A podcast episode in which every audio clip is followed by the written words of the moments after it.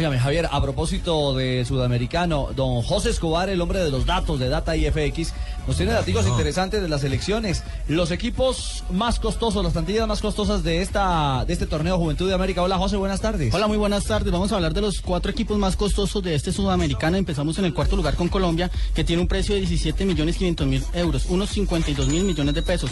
Su jugador más caro es Alexis Zapata, interior izquierdo del Udinese, y su valor está en 350 mil euros, unos 1.050 millones de pesos. Y su jugador más económico económico es Yeser Chávez, portero, que tiene un precio de 30 mil euros. El de eh, Bogotá Fútbol Club. Fútbol Club. Y que en promedio, haciendo el cambio al peso colombiano, son 90 millones de pesos. El tercero. El tercero, Uruguay.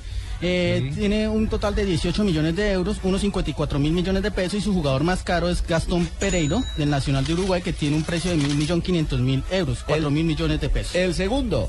Eh, Argentina, 23, mi- 23 millones 250 mil pesos, unos 69 mil millones de pesos. Sus jugadores más caros son Ángel Correa del Atlético de Madrid, que tiene un precio de 5 millones de euros, unos 15 mil millones de pesos. ¿Y en la número uno? Brasil, con un total de 25. ¿Cómo? ¿Cómo? Brasil. Brasil, así como se Así manda narran motivar los gol Brasil. Bueno, no, Ay, espera. qué lindo como Total lindo. 25 millones 450 mil pesos, unos 75 mil millones de pesos. Sus jugadores más caros son Lucas Evangelista del Udinese que tiene un precio de 6 millones de euros, unos 12 mil millones de pesos y Tales, no sé cómo se pronuncia Marina. Tales, Tales, muy sí, bien. Diga, tales. Jugador del Vasco da Gama que su pase está en 4,500 mil millones de eh, 4 millones 500 mil euros. Gracias, José.